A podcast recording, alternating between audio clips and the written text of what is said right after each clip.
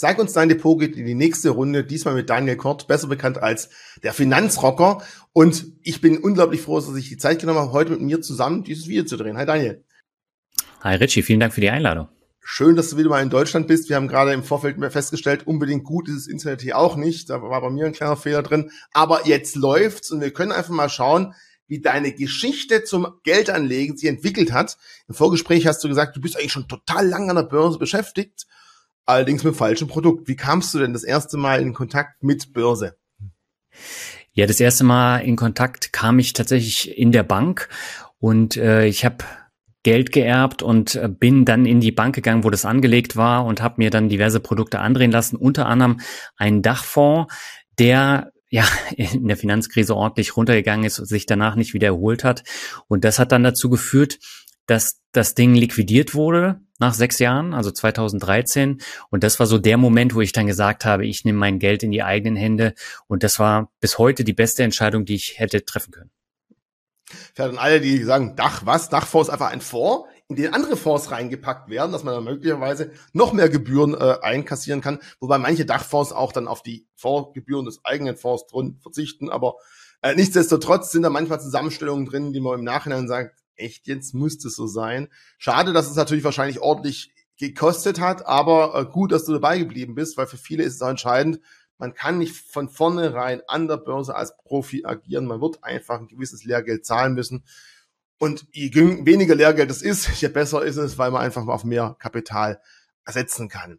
Ähm, als erstes schauen wir uns vielleicht mal ganz kurz deine Kapitalverteilung, deine Asset Allocation an. Da fällt natürlich ganz klar auf, recht viele Einzelaktien. Also der Sprung von Dachfonds, ich mache nichts selber, äh, war da direkt zu Einzelaktien oder bist du über die ETFs gekommen? Ursprünglich bin ich tatsächlich in Einzelaktien investiert gewesen. Das waren so die ersten Schritte, die ich gemacht habe. Danach kamen circa ein Jahr später die ersten ETF-Sparpläne, die laufen bis heute. Und äh, daraus hat sich das dann entwickelt. Also ich habe mit Einzelaktien zwar begonnen, aber das war immer nur ein kleiner Teil im Portfolio. Das ist in den letzten Jahren ordentlich angewachsen und daher kommt jetzt auch diese hohe Prozentzahl von 63 Prozent. Wir werden uns nachher mal anschauen. Wichtig ist natürlich auch die Aufteilung der Branchen. Aber ist jetzt diese Zusammensetzung weit über 60 Prozent Einzelaktien für dich, was du sagen kannst? Ich habe jetzt gelernt, damit zu leben. Ich habe gelernt, mit Schwankungen umzugehen? Oder würdest du sagen, ist zu viel oder nee, ich gehe vielleicht noch weiter nach oben und ziehe nach irgendwann nächstes Jahr auf 80 Prozent hoch?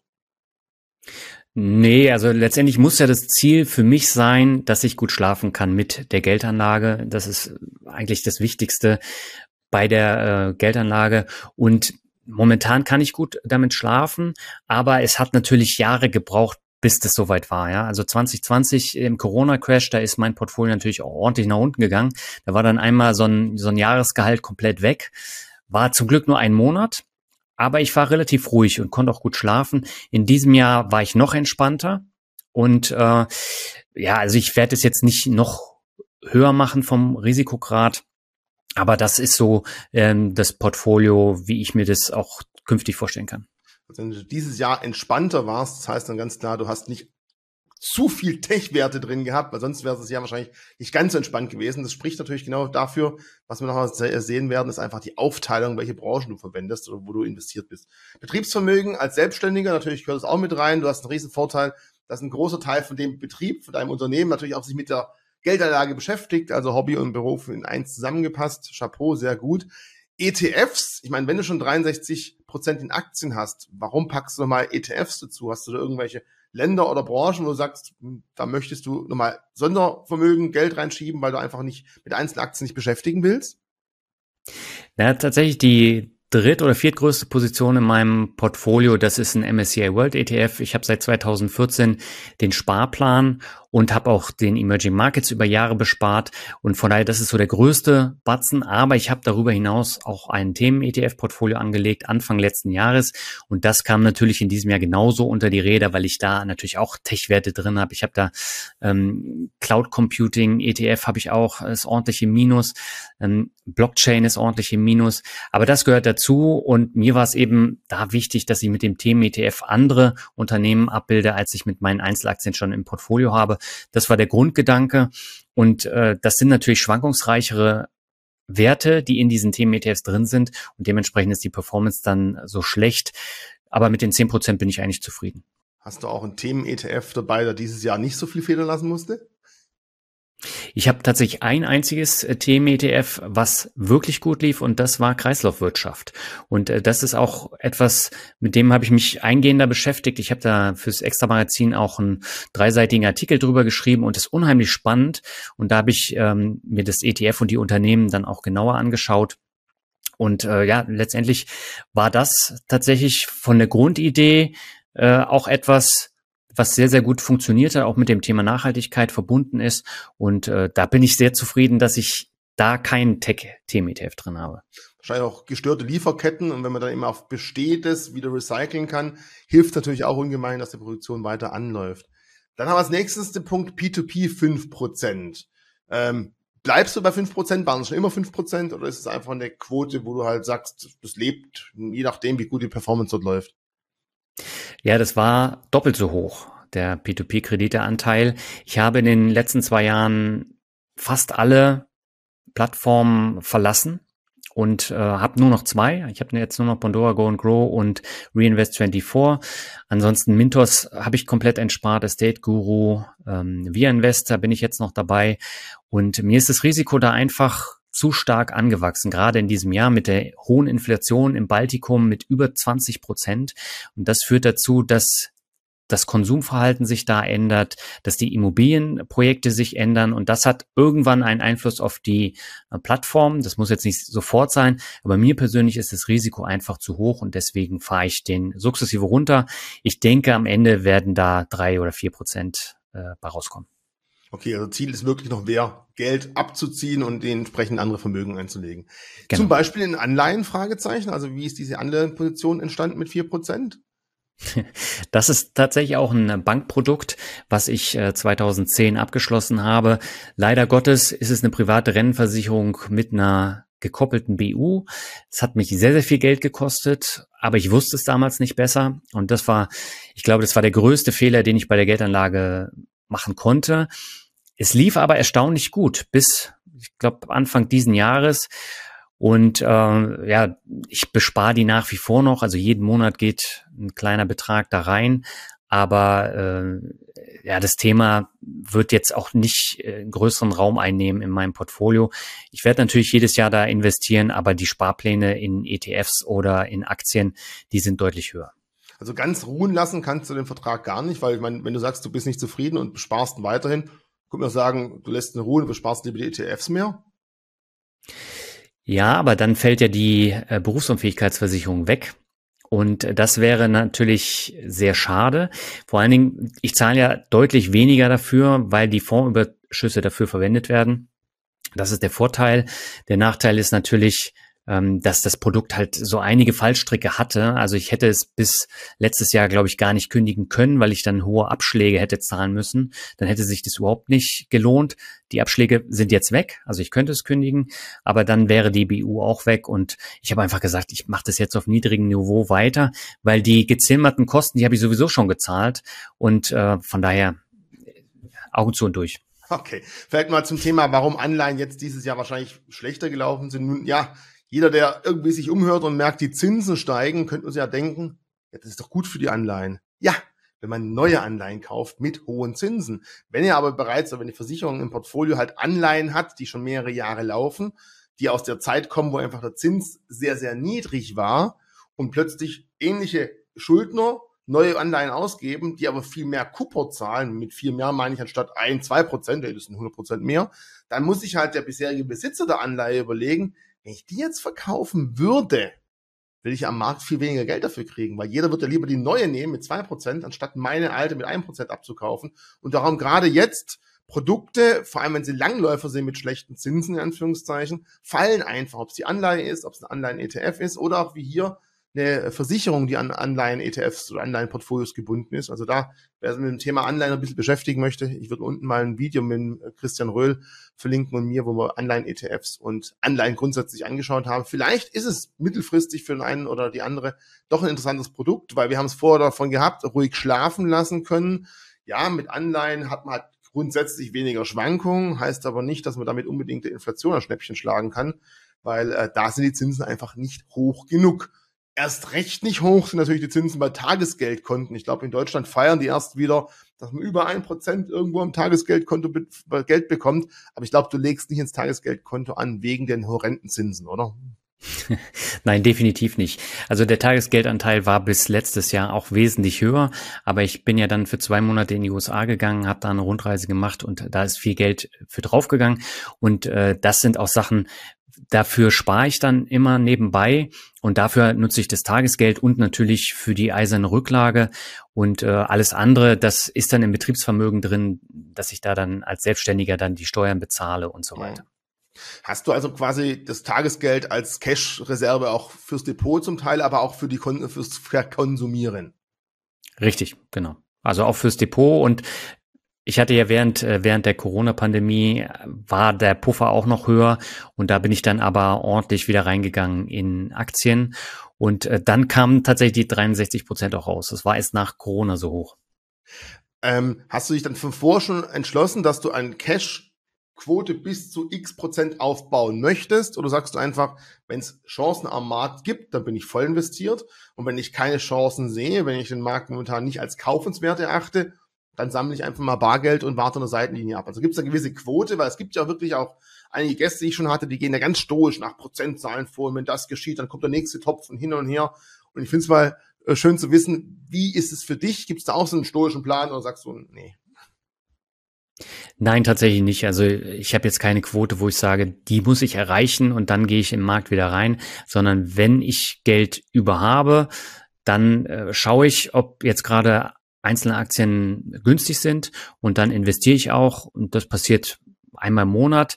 Ansonsten für Urlaube und alles, was dazugehört, da spare ich dann gesondert.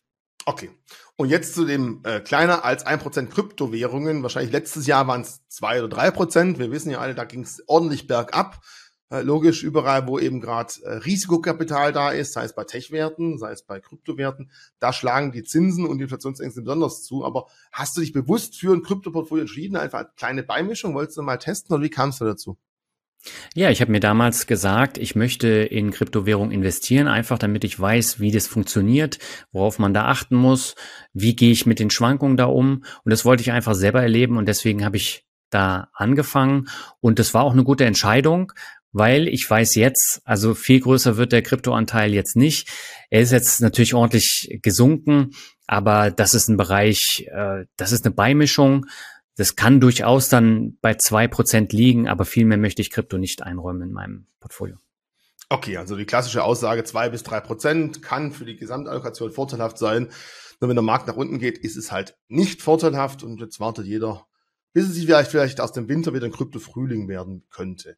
Du hast mir hier mal die größten Positionen zusammen gezimmert, die bei dir drin sind. Und da haben wir einmal einen Wert, den ich persönlich, ehrlich gesagt, vor unserem ersten Gespräch gar nicht gekannt habe. Also eher so ein Online-Apotheken-Konsortium, in Anführungszeichen, wo man auch kurzfristig vor Ort einen Abstrich nehmen lassen kann, Blut messen kann. Was steckt genau hinter CVS Health? CVS Health. Ja, CVS Health ist ähm, eine Drogeriekette. Also das ist äh, sowas wie, wie Rossmann, Müller, DM hier. Nur, also ich habe es ja im letzten Jahr äh, dann tatsächlich auch gesehen, das sind keine tollen Läden. Also ich muss wirklich sagen, die Drogerieketten, die wir hier haben, die sind tausendmal besser als CVS. Aber äh, Hintergrund meiner Investition war ja äh, die Übernahme von Aetna, also das ist eine Krankenversicherung, äh, die wurde 2018 von denen übernommen. Und äh, damals war das natürlich äh, eine, eine Geschichte, die sehr, sehr teuer war. Man hat die Dividendenerhöhung auf Eis gelegt und das hat dann dazu geführt, dass der Kurs nach unten gegangen ist. Und damals bin ich dann immer wieder reingegangen, wenn es Kursrücksetzer gab. Und mittlerweile ist dieser Krankenversicherer super integriert. Also CVS hat auch Minutenkliniken. Äh, das heißt, da kann ich dann als nicht krankenversicherter Amerikaner dahin gehen und äh, dann bestimmte Tests machen. Und als Aetna-Kunde habe ich dann noch so ein paar andere Goodies. Ja, dann kann ich mich online beraten lassen und man hat das eng verzahnt. Man hat in diesem Jahr jetzt mit, äh, ich glaube, Signify heißen sie, das ist so ein Ärztenetzwerk, auch nochmal integriert und kann super das alles verzahnen. Und das führt dann dazu, dass die Einnahmen über Jahre dann steigen und äh, deswegen ist es jetzt meine größte Performance. Ähm, äh, meine größte Aktie. Die Performance ist jetzt nicht so überragend mit 53 Prozent, aber äh, es ist mit Abstand die größte Position im Portfolio. Okay, also hier hast du ganz klar die Story gekauft. Also du hast den Wert immer wieder beobachtet, aber hast auf einen gewissen Signalpunkt gewartet und es war einfach die negative Aufnahme des Marktes für die, den teuren Kauf der Versicherung, richtig? Richtig. Also es war natürlich auch eine Spekulation, weil keiner kann einem ja garantieren, dass es klappt, dass man die Krankenversicherung dann integriert. Wenn man sich jetzt zum Beispiel so diese äh, Warner Brothers Geschichte anguckt und AT&T und ähm, da hat es ja überhaupt nicht funktioniert. Ähm, bei CVS hat es funktioniert, zumindest bis heute. Wenn du so eine Spekulation eingehst, ähm, sagst du dann, wenn gewisse Zahlen nicht erreicht werden, würdest du auch rausgehen, weil die Spekulation nicht aufgeht?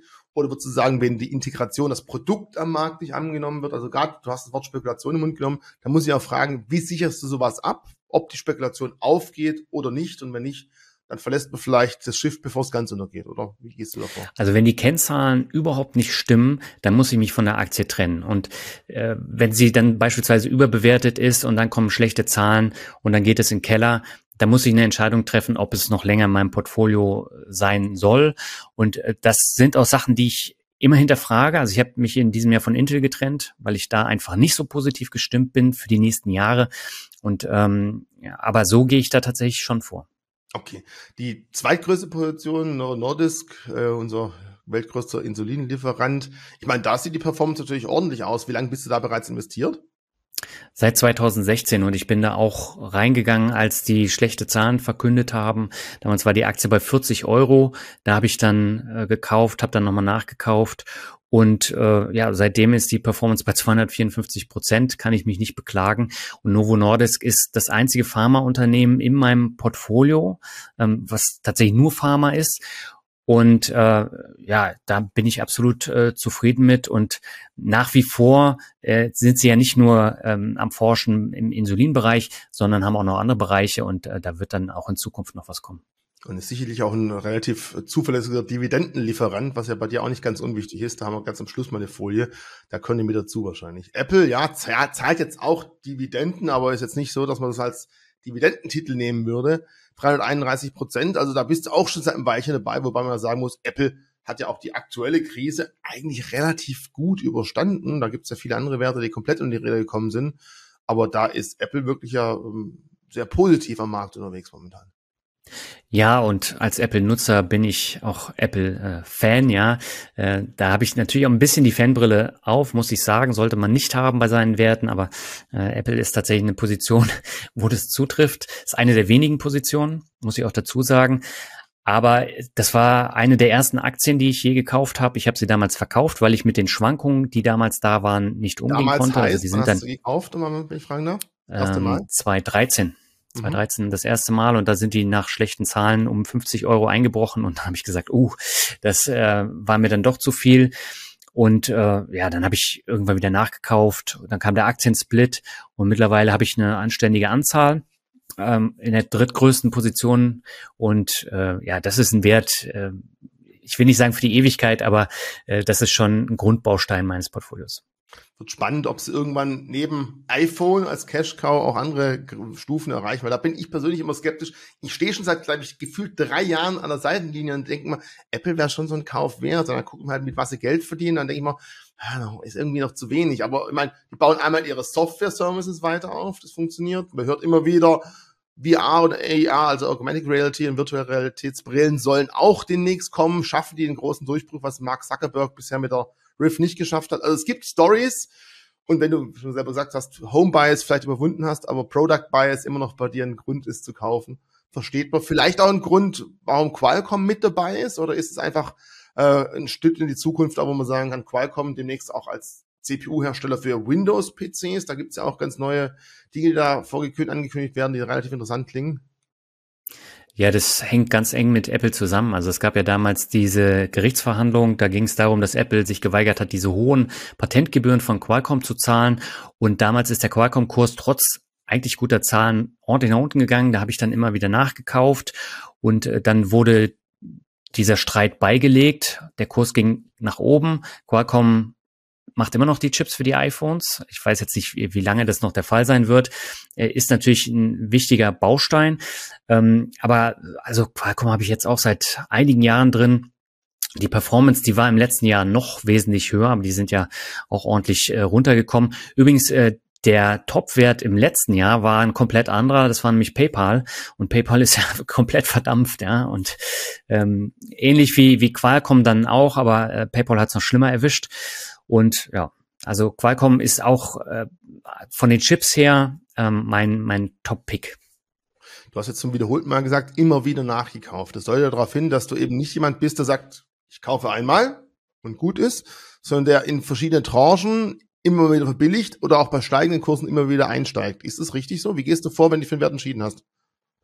Genau so ist es. Also ich schaue mir die Kennzahlen an, vor allem jetzt, wenn die verkündet werden, die Quartalszahlen, und äh, dann schaue ich mir nochmal die Artikel drumherum an und äh, dann überlege ich mir, äh, ist es jetzt überzogen, die Reaktion an den Märkten oder nicht? Und äh, gehe ich dann wieder mit einer Tranche rein? Also es ist nicht so, dass ich jetzt mit 10.000 Euro reingehe, sondern es sind immer kleine Tranchen und äh, so vergrößere ich über die Jahre dann äh, die Aktien. Also aus meiner Sicht macht es keinen Sinn, jetzt in eine Aktie mit großen Positionen reinzugehen, ähm, weil da passiert einfach zu viel. Und wenn ich langfristig anlege, äh, dann mache ich das natürlich auch langfristig. Ne?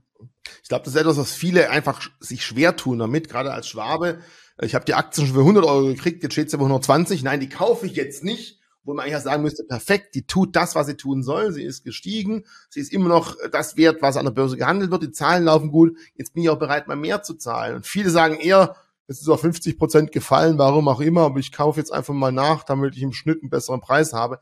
Ich glaube, das ist auch falsch. Und irgendwo zwischendrin muss man sich wiederfinden.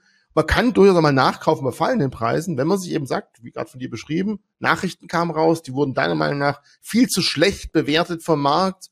Da lohnt es sich nochmal nachzukaufen, jetzt erst recht, aber halt nicht äh, als Kurzschlussreaktion, glaube ich. Genau. Ja, aber das ist auch wichtig, das muss man auch trennen. Also beispielsweise, ich habe ja auch Walmart im Depot, da habe ich letztens auch ein sehr interessantes äh, Branchenvideo zu gemacht mit äh, meinem Kollegen äh, Clemens von Dividend Post. Und äh, da haben wir über Walmart gesprochen. Die hatten ja diesen eklatanten Kurseinbruch. Im Mai war das, glaube ich. Und ähm, dann kamen die nächsten Quartalszahlen und da ist Target, also der direkte Konkurrent, ist komplett eingebrochen. Walmart ist nach oben gegangen, trotz eigentlich schlechter Zahlen. Und das war für mich aber damals auch kein Grund zu sagen, ähm, ich verkaufe das jetzt panisch oder ich kaufe da äh, ordentlich nach. Ähm, also man muss es immer abwägen. Okay, dann kommen wir jetzt zur letztgrößte auf dieser Grafik, also der fünftgrößten Position mit IBM. Dann müssen wir sagen, alle anderen hier richtig schön 50, 200, 300, 148 Prozent im Plus. Und hier haben wir 11. Was ist los bei Big Blue? Und man könnte auch denken, na, vielleicht ist er noch nicht so lange investiert. Oder sagst du einfach langfristig, ja, lief mal gut, läuft aber auch mal schlechter, ist halt die größte und nicht die bestperformendste Position im Depot. Ja, ich bin damals äh, zum Höchstkurs eingestiegen. Danach kamen jahrelang nur schlechte Zahlen. Ich habe dann auch hier einmal im Jahr danach gekauft. Und äh, ja, jetzt in diesem Jahr läuft es tatsächlich unter anderem durch diese Abspaltung von Kindrill.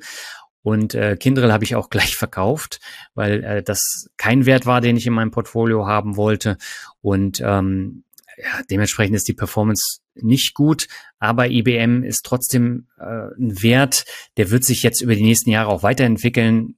Auch hier ist es so, wenn die Unternehmen erstmal die IBM-Software drin haben, dann nutzen sie die und gerade so äh, andere Bereiche von IBM, da kommen ja die Umsätze jetzt und ich denke, das wird auch äh, in den kommenden Jahren so sein.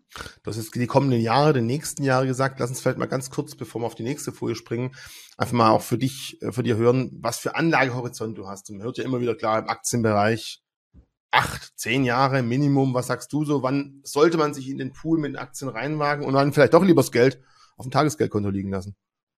Also ich bin der Meinung, alles unter zehn Jahre macht überhaupt keinen Sinn. Zum einen, weil man beispielsweise, wenn man eine Immobilie kaufen will oder man möchte auf Weltreise gehen in fünf Jahren und man hat keine Lust, es aufs Tagesgeldkonto zu packen, weil es zu wenig Zinsen sind, ähm, dann macht es noch viel, viel weniger Sinn, damit an den Aktienmarkt zu gehen, weil keiner kann einem garantieren, dass in fünf Jahren das Geld dann nicht noch die Hälfte wert ist. Und ähm, da muss man immer mit äh, rangehen. Deswegen unter zehn Jahren macht keinen Sinn. Und wenn man jetzt hier so die Werte sieht, die sind alle Minimum fünf Jahre in meinem Portfolio. Und diese Performance hast du natürlich nur, wenn du sie langfristig hältst. Und äh, das ist noch ein weiterer Punkt, warum Langfristigkeit mir so wichtig ist. Ich glaube, langfristig, die meisten Menschen haben es, denen fällt es recht einfach, mal schnell unten zu verkaufen, weil man ins Minus gegangen ist. Leider verkauft man auch nach oben, nach 20, 30 Prozent häufig viel zu schnell und hat man eben nicht diese Werte da stehen, wie du sie gerade hier äh, mir vorgestellt hast. Ja, aber ich habe sie ja auch teilweise zu früh verkauft. Also ich hatte beispielsweise letztes Jahr äh, die Dia-Aktie, die ist um über 100 Prozent angestiegen innerhalb eines Jahres und äh, die war komplett überbewertet. Ich bin rausgegangen, die Aktie ist noch weiter gestiegen und ich habe sie mir dann dieses Jahr für viel mehr Geld dann wieder nachgekauft. Das war so ein Fall, wo ich auch falsch gelegen habe. Aber auch solche Fehler gehören dazu. auch da muss man sich selber eingestehen. Das ist definitiv äh, richtig. Hier mal zu der Branchenaufteilung von dir. Und da muss man ganz klar sagen, also du hast irgendwie alles mit berücksichtigt und wahrscheinlich das ist auch der Grund, warum dieses Jahr dein Depot nicht ganz so stark geblutet hat, weil es eben nicht wie bei vielen, die wir hier zu Besuch hatten, ein extremes Übergewicht im Tech-Sektor drin hat, sondern hast theoretisch auch ganz langweilige Sachen drin, wo man von vielen Neueinsteigern vielleicht auch gehört hätte, kaufe ich nicht, ich kaufe nur Tesla, PayPal, Block und Co. Kann man machen. Wenn es gut läuft, super, aber man muss halt, wie du gerade gesagt hast, über 10, 15 Jahre das Ganze sehen und nicht auf zwei, drei Jahre. Und die Zyklen ändern sich immer wieder und das ist ein schönes Beispiel, dass es einfach Sinn macht, auch verschiedene Sektoren, verschiedene Branchen mit abzudecken. War diese Aufteilung für dich von vornherein schon klar oder bist du vom Dachfonds erstmal auch sehr stark in eine Branche reingerutscht und hast dich danach weiterentwickelt? Ich bin tatsächlich in eine, zwei Branchen reingerutscht und äh, das war natürlich überhaupt keine breite Diversifikation. Aber das hat sich über die Jahre dann so ergeben. Und für mich ist es enorm wichtig, ein möglichst breit aufgestelltes Portfolio zu haben, weil es immer wieder Branchen gibt, die laufen ein Jahr gut, das nächste Jahr laufen sie nicht gut. Und das federst du dadurch natürlich enorm ab. Bestes Beispiel ist natürlich jetzt mit den Technologiewerten. Die liefen die letzten Jahre super. Dieses Jahr laufen sie gar nicht. Und äh, da bin ich jetzt auch nicht so groß investiert. Und das macht sich dann eben auch äh, in der Performance bemerkbar. Und äh, das ist für mich jetzt so eine Mischung, mit der ich gut schlafen kann. Da hätten wahrscheinlich in den letzten Jahren viele gesagt, oh, guck mal, wie wenig Performance der gemacht hat. Ja, und diesmal stehst du halt da, ja, diesmal habe ich auch wenig gemacht, genauso wenig wie die letzten Jahre, aber eben nicht allzu viel Minus. Also ich glaube, das muss jedem im Klaren sein. Es ist kein Sprint, es ist ein Dauerlauf und man muss einfach die Performance nicht von einem Jahr oder von einem halben Jahr vergleichen, sondern über einen längeren Zeitraum. Und jeder muss sich bewusst sein, kann man mit diesen Schwankungen, die man mit Technologiewerten hat, und wenn es wieder irgendwie aufwärts geht, werden die wahrscheinlich auch wieder anziehen. Und die langweiligeren Werte werden wieder etwas normaler performen. Kann man damit schlafen oder sagt man von vornherein gleich, nee, ich baue es mir so auf, dass ich grundsätzlich weniger Schwankungen habe, sowohl nach oben als auch nach unten. Und ich sehe schon, bei dir ist die Struktur so, dass du sagst, es muss passen, ich muss damit auch einfach über die Runden kommen und du hast dich in die Richtung hin entwickelt von zwei Sektoren zu einem relativ schönen Branchen- und Sektorenbaum. Ja, aber das hat ja auch Jahre gedauert. Also es ging ja auch nicht von heute auf morgen. Und dann habe ich 2019 gesagt, ich nehme jetzt nochmal so ein paar Reads mit rein. Und äh, dann hatte ich den äh, Teil Diverse, der da ganz unten ist, den hatte ich dann aufgestockt. Dann kam Corona, die Reads sind um bis zu 80 Prozent eingebrochen. Und das hat meine ganzen Branchenaufteilung äh, komplett verändert. Und da musste ich das dann nochmal anpassen. Aber das sind auch Sachen, wo ich viel gelernt habe. Branchenaufteilung, check, haben wir jetzt verstanden. Gibt es auch eine Aufteilung oder so eine Mindestgröße von Unternehmen, wo du sagst, kleiner als x Millionen, x Milliarden Marktkapitalisierung kommt es nicht in dein Depot rein? Das kann ja auch mal ein Auswahlkriterium sein. Ja, also ich habe nur große Unternehmen in meinem Portfolio und äh, so kleine Unternehmen, die habe ich mal drin gehabt, aber das war auch nicht in meinem Standarddepot, sondern in meinem äh, Versuchs-Zockerdepot. Äh, ähm, da bin ich aber komplett von ab. Aber ich glaube, das Versuchszocken, was du gerade angesprochen hast, darüber gelächelt hast, das ist ja aber auch wichtig, um den Weg zu finden, in dem man geht. Man muss erst mal schauen, schmeckt mir lieber die Vanille oder Schokoladeneis und mag ich da Curry drauf oder lieber Schokosoße. Das muss halt jeder entscheiden und können. Und wichtig, das kann man halt nur, wenn man selber Geld investiert. Man kann natürlich im Paper Trading da was versuchen und hin und her, aber man merkt relativ schnell, wenn es um echtes Geld, auch wenn es kleine Beträge sind, geht, dann reagiert man ganz anders, agiert ganz anders und lieber die ersten Fehler machen, bei einer Investition von 2000 Euro als bei 20.000 Euro. Und ich glaube, dann ist es ja auch okay, wenn man mal testet und merkt, nee, das ist nichts für mich, dann wird man zukünftig eben genau wissen, wo man sich beschäftigt und wo eben nicht. Ist absolut okay. Also über den Punkt bin ich jetzt mittlerweile hinaus und äh, das finde ich auch absolut legitim, dann zu sagen, nö, also die Zockerei, die brauche ich jetzt nicht mehr, sondern ich mache jetzt nur noch äh, die sture langfristige Geldanlage. Ähm, was glaubst du, wenn jetzt ein Zuschauer sich das Ganze hier anschaut und sagt, ja, aber wie viele Jahre brauche ich denn? Der hat jetzt erzählt, da ist jetzt, weiß nicht, Ewigkeiten seit der Finanzkrise unterwegs, hat 2019 nochmal umgestellt. Also was glaubst du, wie lange braucht jemand, der sich mit dem Geldthema beschäftigt? Ja, das kann als Hobby gesehen werden. Denkt aber dran, Geldanlage ist Arbeit und seht es auch als Arbeit an. Aber wie lange sollte man mindestens Startzeitraum haben für Startups, sagt mir auch, in den ersten Jahren kann es auch mal schlechter laufen, man muss dabei bleiben. Was glaubst du an der Börse? Wie lange sollten Leute sich ganz klar bewusst machen, es kann auch mal daneben gehen, auch danach, aber in der Lernphase halt erst recht. Also bei mir hat das Jahre gedauert. Ich habe immer wieder neue Fehler gemacht, habe die alten dann zwar abgestellt, aber dann kamen neue dazu. Und äh, ich glaube, das Wichtigste ist am Ende Konstanz und die erreicht man nur durch die Fehler und durch die Versuche, die man macht. Und ähm, 2022 ist das erste Jahr, das muss ich explizit so sagen, wo ich kaum handle, wo ich eigentlich keine Fehler gemacht habe und wo ich dann auch rundum zufrieden bin. Und das in einem schlechten Börsenjahr. Und ich glaube, das sagt schon viel aus. Also wenn die Zuschauer jetzt nicht alle Fehler nochmal selber machen wollen, ich glaube, in deinen Podcasts und deinen Blogs wirst du viel über diese Fehler berichtet haben und da einfach mal beim Daniel vorbeischauen, das lohnt sich sicherlich. Man muss nicht jeden Fehler selber gemacht haben, aber um manche kommt man einfach nicht drum rum. Ja, in meinem Depotrückblick, da habe ich über die ganzen Fehler dann äh, gesprochen und das mache ich natürlich jetzt auch Anfang Januar im neuen Depotrückblick. Sehr wichtig, das ist entscheidend. Dann nur dann wirkt es auch wirklich authentisch weil wenn du nur Gewinne gemacht hättest, das ist einfach wirklich, wirklich richtig. So, jetzt aber zum Na, Thema. So geil bin ich dann auch nicht. jetzt aber Butter bei die Fische. Jetzt sehen wir uns mal die Performance an der letzten Jahre. Hier hast du mir ein paar Portfolio-Performance-Screenshots zugeschickt, für alle, die es nicht so kennen. Man sieht halt ganz klar, in welchem Monat hat man wie viel Plus, je grüner, je besser oder auch mal Minus gemacht. Und man sieht natürlich ganz klar, das Aktienportfolio insgesamt mit 146 Prozent seit jetzt äh, Mitte 2014 sehr, sehr ordentlich. Natürlich dieses Jahr extrem schlecht im Vergleich zu den restlichen Jahren. Man sieht auch hier gab es einen Corona-Knick, aber insgesamt über die Laufzeit ganz ordentliche Performance. Und ich finde es auch gut, du hast mal in MSCI World einmal ein bisschen investiert, hast du vorher gesagt, aber auch als Referenz mal mitgenommen. Da wären wir bei 95,51 Prozent gewesen, aber trotz allem natürlich auch mit gewissen Schwankungen.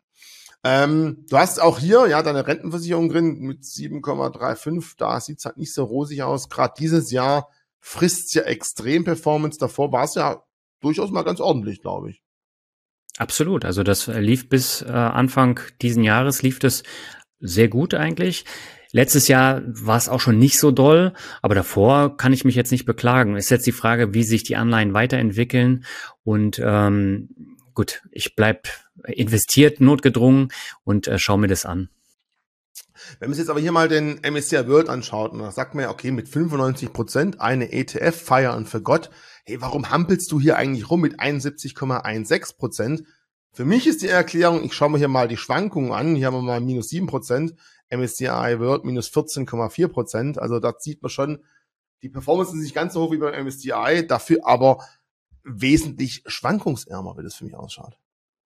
Ja, deswegen ist die Gesamtperformance auch nicht so hoch wie jetzt beispielsweise das Aktiendepot. Also das Thema Aktien, das kam erst in den letzten zwei, drei Jahren so extrem dann nach, nach oben. Und äh, vorher war ETF tatsächlich der größte Anteil. Und ähm, dazu kommt eben noch das Betriebsvermögen. Das entwickelt sich so gut wie gar nicht weiter. Und äh, dann natürlich auch noch das Tagesgeld und das auch P2P-Kredite, ne? die machen jetzt ja auch nicht die Mega-Rendite.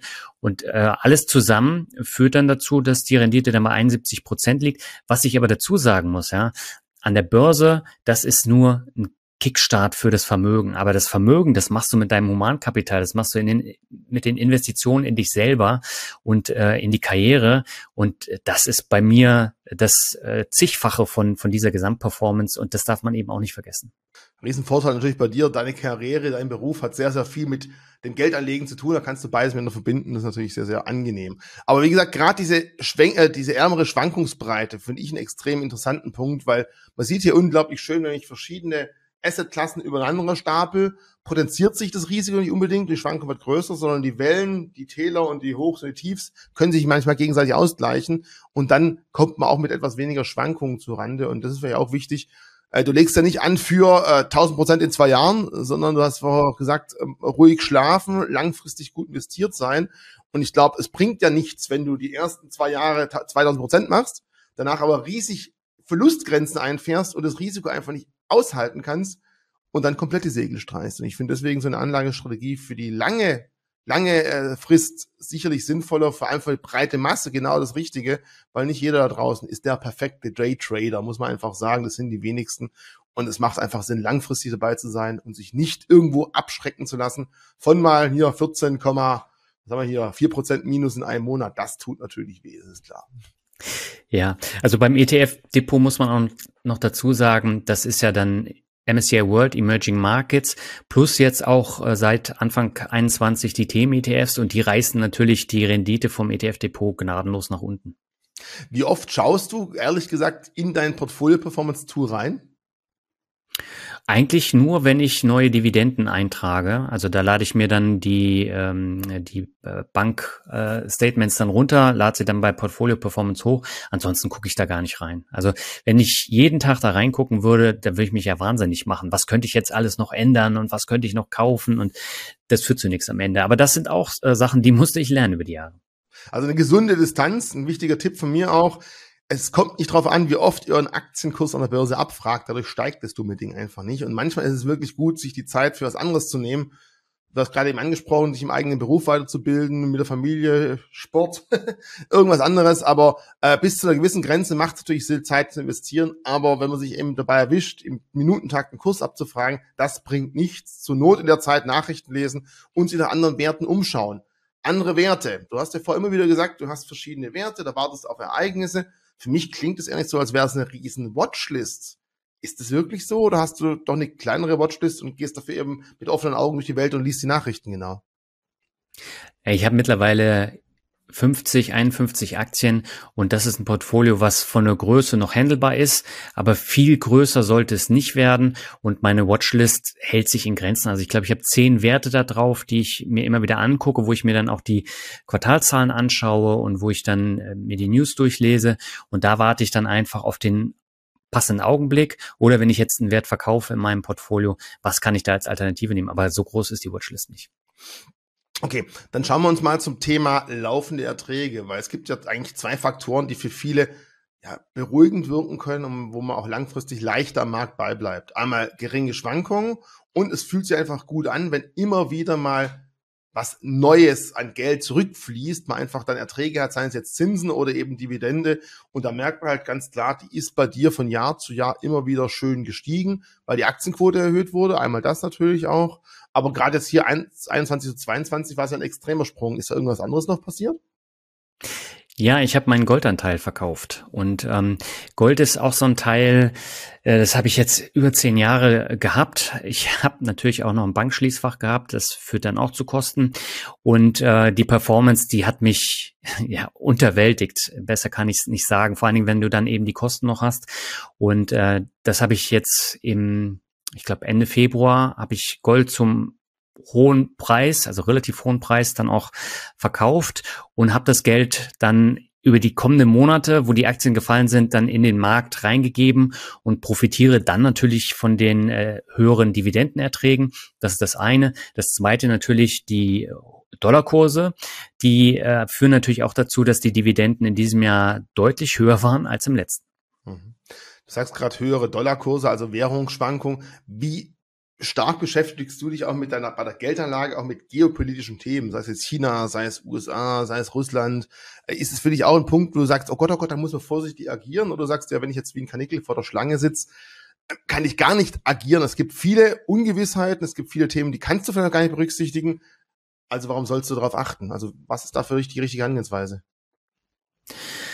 Ja, also das Thema China, da habe ich auch meine schlechten Erfahrungen mit gemacht. Ich hatte auch chinesische Einzelaktien.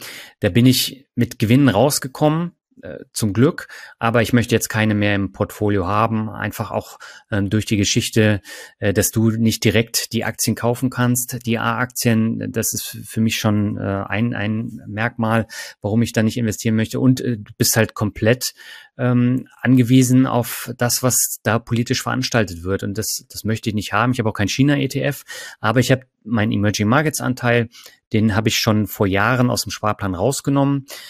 Mal gucken. Also eventuell werde ich den jetzt in den nächsten Jahren weiter verstärken, aber äh, ich setze tatsächlich nicht auf Emerging Markets in dem Maße, wie man es eigentlich machen sollte, um diese Riesenstreuung zu haben. Ja, also gerade, wie du es gerade beschrieben hast, du kaufst dir irgendwelche Mäntel, die ja gar nicht die richtige Aktie darstellen. Wenn wirklich jemand in China investiert sind, äh, kleine Info am Rande, mit ETFs, die du angesprochen hast, die ETFs können zum Teil in die Festlandaktien, die richtigen A-Aktien investieren, dass man zumindest nicht an irgendeinem Konstrukt daran beteiligt ist, sondern über ETF direkt in die Unternehmensaktien selber. Ähm, aber ist natürlich ein spannendes Thema, ob jetzt diese riesen Volkswirtschaft komplett außen vor lässt, weil die für sich genommen ja schon sehr, sehr viel Wachstum bieten könnte, oder ob man sich sagt, naja, das ganze Konstrukt steht auf wackeligen Beinen, wir sehen die Immobilienpreise dort, sind richtig ordentlich unter Druck geraten, die Leute gehen auf die Straßen. Mal schauen, was da daraus wird. Ähm, bin ich auch deiner Meinung, ist ein Grund, den man sich anschauen kann und soll, aber ähm, man muss deswegen nicht zwangsläufig in diesen Markt reinrennen. Äh, sind für dich Dividendenwachstumswerte ein wichtiger Pfeiler? Also muss die Aktie, die du kaufst, hundertprozentig auch momentan schon Dividenden zahlen? Oder sagst du nur, wenn sie es zusätzlich tun, nice to have. Wenn sie vom Geschäftsmodell her noch wachsen und die Gewinne lieber dafür investieren, bin ich auch damit zufrieden. Also ich habe ja auch Werte im Portfolio, die gar keine Dividende zahlen, ja, Alphabet, Netflix und äh, auch auch da bin ich nach wie vor überzeugt, dass es in den kommenden Jahren äh, gut laufen wird. Aber generell habe ich ja 2019, Anfang 2020 habe ich mein Portfolio umgestellt und setze da eben auch auf äh, Unternehmen, die eine hohe Dividendenwachstumsrate haben, aber natürlich auch ein wachsendes Geschäftsmodell. Und ich finde, diese Aktien performen einfach deutlich besser, als wenn du jetzt so diese Dividendenkönige äh, nimmst äh, mit einer hohen Dividendenrendite äh, wo, wo die Kurse meistens gar nicht so gut laufen. Und äh, das war für mich eine Grundsatzentscheidung. Und seitdem ich die getroffen habe, läuft es dann halt besser. Und das sind Unternehmen, die hat man jetzt nicht immer so auf dem Radar, aber äh, beispielsweise auch eine Costco, ja, die zahlen fast gar keine Dividende, die zahlen alle zwei, drei Jahre eine Sonderdividende. Das sind dann äh, auch mal 10 Dollar, aber ansonsten liegt es bei 0, irgendwas, weil der Kurs so nach oben gegangen ist. Aber auch solche Werte passen perfekt in mein Portfolio. Okay, da hat man nur einen Aufwand, damit diesen Portfolio Performance einzupflegen und das war's dann damit.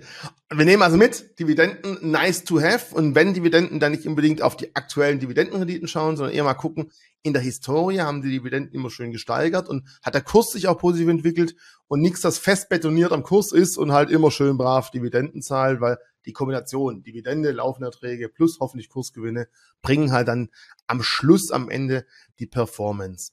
Ja, und die Langfristigkeit, auch hier wieder, ne? Weil äh, wenn ich jetzt zum Beispiel einen Wert nehme wie Fastenal, ja, Fastenal ist ja auch, äh, die, die stellen so Verschraubungen her. Da gibt's auch diverse ähm, Läden in den USA. Und äh, da ist es so, da bin ich auch vor Jahren reingegangen und mittlerweile habe ich eine Dividendenrendite auf den Einstiegskurs äh, von über zehn Prozent. Und das darf man halt auch nicht vergessen. Das wächst ja dann über die Jahre. Hast du auch mal nicht nur die Branchen dir angeschaut, sondern auch die Länder, Regionen, wo du investiert bist? Weil bisher habe ich das Gefühl, in deinen zwei Monaten USA, die hast du komplett von der Steuer absetzen können, die Reise, weil du all die Aktiengesellschaften angeschaut hast, da sind viele amerikanische Werte drin. Also ist für dich Amerika ja. ganz klar, ich meine, MSCI sind ja auch stark Amerika gewichtet. Sagst du einfach, dort spielt die Musik, dort sind einfach die Unternehmen, die am weitesten fortgeschritten sind, auch europäische Unternehmen, die an die Börse gehen wollen, gehen häufig nach USA. Ist es schon einfach ein Schwergewicht bei dir oder achtest du gar nicht auf das Land, sondern wirklich auf die Aktie, auf die Branche. Äh, doch, ich achte auch auf die Länder, aber natürlich wie beim MSCI World auch, ja, macht USA 70 Prozent aus, äh, ist es bei mir ähnlich. Bei mir ist es sogar noch ein bisschen höher, ich glaube bei 75 Prozent. Aber ähm, es ist natürlich schwierig. Jetzt äh, Europa, äh, da hat sich die letzten Jahre fast gar nichts entwickelt. Ich habe trotzdem versucht, immer mal so ein bisschen Europa beizumischen. Ich habe jetzt äh, vor zwei Jahren angefangen mit Japan äh, so ein bisschen beizumischen, aber USA spielt nach wie vor die Hauptrolle und das wird die nächsten Jahre auch so bleiben in meinem Portfolio.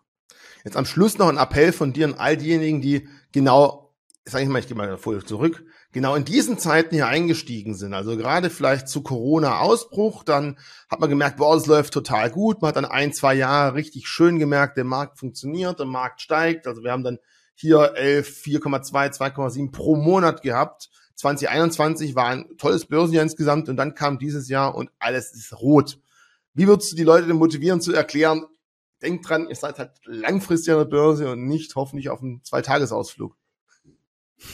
Ja, auch das entwickelt sich natürlich über die Jahre und äh, es fällt unheimlich schwer, dann auch dabei zu bleiben, wenn auf einmal ein Jahresgehalt dann im Depot weg ist, ja. Und äh, davon kann man sich zum Beispiel auch Tesla kaufen, ja. Ähm, aber äh, das sind Momentaufnahmen und langfristig steigt es immer weiter an. Und äh, wichtig ist einfach, dass man gut schlafen kann. Wenn man nicht gut schlafen kann, muss man was ändern bis man gut schlafen kann. Und äh, dann, dann läuft das ganz automatisch. Das ist die Erfahrung, die ich gemacht habe. Und ich würde jetzt auch nicht sagen, dass Fehler immer schlecht sind. Mir haben sie ganz viel geholfen, auch nochmal äh, über bestimmte Sachen nachzudenken. Und dann hat man am Ende dann auch eine Vermögensbildung, die sich sehen lassen kann. Und ich bin mit meiner absolut zufrieden. Perfekt. Also bleibt dabei und denkt dran, ihr könnt jetzt einfach günstige nachkaufen. Ich weiß, es tut weh und klingt jetzt ironisch, aber wenn man wirklich das Ganze eben auf zehn Jahressicht betrachtet, können vielleicht solche Kurse wie jetzt, hoffentlich, nachträglich betrachtet, äh, perfekte Einstiegssignale gewesen sein. Keiner weiß es, ob es im nächsten Jahr noch perfektere Einstiegsmöglichkeiten geben würde. Ähm, ist natürlich auch wichtig, lasst euch von keinem sagen. Er weiß, wo es lang geht. Er weiß, wo man als nächstes äh, das große Geld verdient. Und auch du hast unglaublich viele Podcasts und auch du wirst nirgends sagen, genau da jetzt investieren und da wieder aussteigen. Ich glaube, darum geht's auch bei dir nicht, sondern einfach, die Leute sollen dich begleiten auf deinem Weg, sollen von dem lernen, was du gelernt hast. Und das finde ich auch sehr, sehr wichtig und entscheidend. Man liest ja auch immer wieder von irgendwelchen Fachmedien, ja, die ganzen Blogger und die selbsternannten Finanzgurus. Da kommt manchmal so ein bisschen auch Neid auf und bei vielen Zeitschriften halt doch ähm, das Gefühl, heute berichten sie über den neuen Hundefriseursalon und morgen über Finanzthemen, die halt auch recht weit weg dabei sind. Also dementsprechend, ich bin froh, ich wäre froh gewesen, wenn es in meinen jungen Jahren solche Angebote gegeben hätte, hätte ich vielleicht aus einer oder Fehlerchen vermeiden können. Ja. Ja, und vor allen Dingen, ich habe ja auch viele Interviews jetzt im Finanzrocker Podcast und auch aus den Interviews habe ich unheimlich viel mitnehmen können, äh, aus allen Bereichen, also ob das nun Aktien sind, ETFs oder auch Immobilien. Ich habe da eigentlich alle Themen und ich glaube, das macht's am Ende dann auch aus. Ja, also keiner ist perfekt und man lernt immer wieder dazu und ich glaube, das ist auch die Quintessenz. Das lasse ich jetzt einfach mal kommentarlos als Abschlusssatz stehen. Vielen Dank für deine Zeit. Ich hoffe, wir sehen uns nächstes Jahr auf der Invest wieder. Euch da draußen viel Erfolg zukünftig im Gelderlegen und bis bald. Ciao.